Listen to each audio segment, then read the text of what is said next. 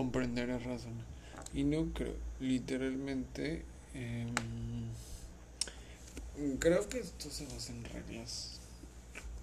Porque, bueno, no sé, o sea, si tú eres tú y pierdes tu esencia, entonces te sientes avergonzado.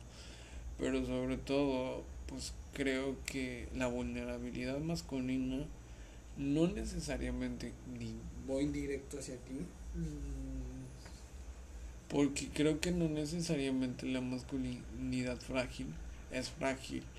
Simplemente creo que solamente son ideas estúpidas y creo que este simplemente es decisión. Así como ofenderse es pura decisión o que mi pareja me lastime y es pura decisión o que yo pueda amar a una persona que me fue infiel es pura decisión o las etapas del amor que últimamente llevo psicología y estoy estudiando. Y que pues no sé, o sea, literalmente creo que lo puedo comparar así como de que en el amor hay dos etapas, amor o enamoramiento, enamoramiento y amor. Y el enamoramiento literalmente es algo no tan cagado pero es donde pues no encuentras ninguna falla. Y creo que pues sistemáticamente los humanos tenemos muchas fallas yo me considero un humano sistemáticamente fallado cagado pero que dentro de eso creo que ya en etapa de amor podría considerarse que pues amas a la persona en acuerdos, no es que no dejes de sentir nada. Simplemente tienes que tomar la decisión, me quedo contigo por esto, por esto, por eso.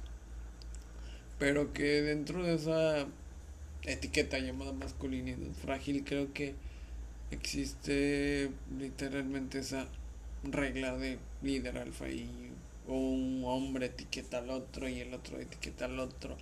Y pues al ser optimista pues creo que no necesitábamos hacer dramas o eso. O creo que pues literalmente masculinidad frágil para mí significa una etiqueta toda cagada y cuatropiejada porque a un güey no se le dio tanto la gana de pues no sé pues ser tan frágil, frágil o creo que también otra de las cosas que invade o existe en esa cosa llamada masculinidad frágil, en esa etiqueta de mierda, creo que sería estoy o no estoy siendo vulnerable.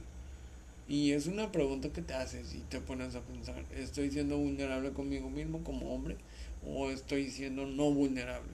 Mm, porque sí, o sea, tu novio puede demostrar de que es un caballero y se puede comportar como un bebé delante de ti pero cuando lo ves sus amigos, este güey, y muchas veces, últimamente uso esta palabra que significa chico parado, es como sentirte triste, vulnerable, lo que sea. Yo lo digo como si me sintiera vulnerable. Pero siento que la masculinidad frágil tiene que ver mucho con esa verdad que siempre nos enseñaron de que hay que llenar las expectativas de otra persona si no llenamos las expectativas de nuestra propia especie, es decir, en este caso el hombre, o nuestro propio género, este pues vamos a ser bulleados o no se va a ver bien y es donde tú mismo te creas esa idea pendeja, o sea, nadie te está vulnerabilizando, ni mucho menos te van a lastimar. Tú mismo creas esa idea pendeja y esa etiqueta de masculinidad frágil. Y siento que dentro de esa masculinidad frágil no existe algo como de que me importa más el que diré yo a que dirán los demás.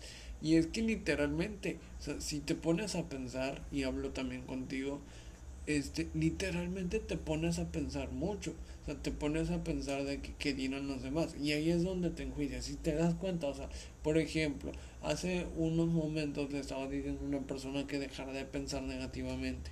¿Por qué? Porque los pensamientos negativos son pensamientos muy enjuiciados y que esto como resultado pues no nos dan siempre nos dan cuestionamiento y me vas a decir ay no este pues este mir tú y esta cosa o sea tu podcast habla sobre eso sobre cuestionamiento sobre este pues no cuestionamiento sobre cuestionarte a ti mismo y te pones a pensar No, simplemente nadie te está haciendo daño. No, no es vulnerabilidad frágil o masculinidad frágil, ni que tu vulnerabilidad tenga que compararse con hechos.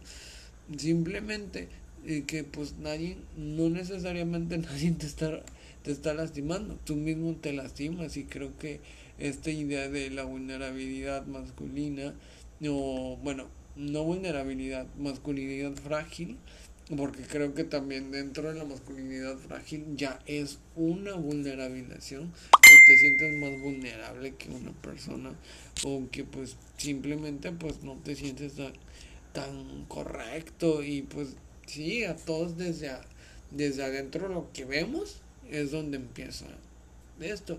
Y pues aunque pues prendas o no aprendas eh, a poder soltar esta idea creo que tanto poder soltar esta idea o esta idea como por ejemplo este pues prepárate si no sueltas esa idea de la masculinidad frágil o que pues literalmente mm, siento que es más bien preocuparse porque eh, yo no te puedo hablar tanto de masculinidad frágil porque no convivo con seres humanos eh, de mi mismo género aunque sí he visto eso y sí, no te voy a mentir, he visto amigos que cambian su actitud con su pareja, si llego yo y todo eso. Y es también tiene que ver mucho con esto cuando o sea, uno pide perdón por ser sí mismo. O sea, siento que si pides perdón por ser tú mismo, es como pedir perdón al ser rechazado. Y eso es lo que más te victimiza. Y que te victimices también pero que sobre todo este, este miedo de ser victimizado te duele más a ti mismo porque yo no puedo ser yo o porque tengo que pedir perdón si no la persona si un, mi amigo o si él no quiere estar conmigo porque pues soy así y sí normalmente soy hombre y ya he experimentado eso llamado amor o pues esa conexión porque amor es decisión y amor es otra cosa. No, bueno, viceversa.